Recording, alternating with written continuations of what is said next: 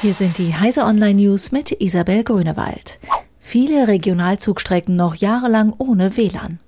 In vielen europäischen Ländern ist WLAN in Regionalzügen bereits Standard, in DB-Regionalzügen nicht und das wird sich absehbar kaum ändern. Das geht aus der Antwort der Bundesregierung auf eine Anfrage der FDP-Fraktion hervor. Eine Ausstattung aller Netze mit WLAN würde nach Schätzungen der Bahn zwischen 160 und 200 Millionen Euro kosten. Eine Linderung des Problems könnte das zukünftige 5G-Mobilfunknetz bringen, deren Frequenzen Anfang 2019 vergeben werden sollen. Bonn will Zentrum für Internetsicherheit werden.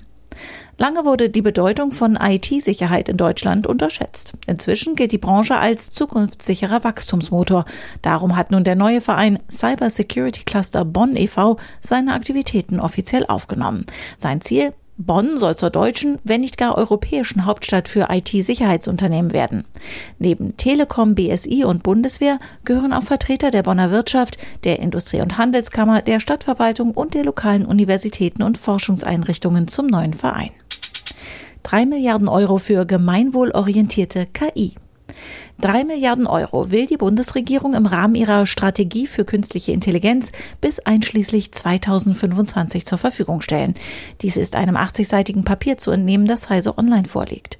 Das Kabinett will eine verantwortungsvolle und gemeinwohlorientierte Entwicklung und Nutzung von KI ermöglichen, sowie das Feld im Rahmen eines breiten gesellschaftlichen Dialogs ethisch, rechtlich, kulturell und institutionell einbetten.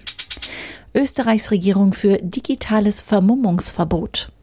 In Österreich will die Regierung gegen Hass im Netz vorgehen und sieht die vermeintliche Anonymität als größtes Übel.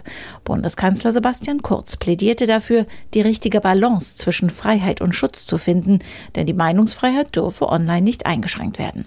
Die Regierung tendiert derzeit wohl zu einer Erweiterung der bereits bestehenden Auskunftspflicht, schreibt der Standard. Diese und alle weiteren aktuellen Nachrichten finden Sie auf heise.de.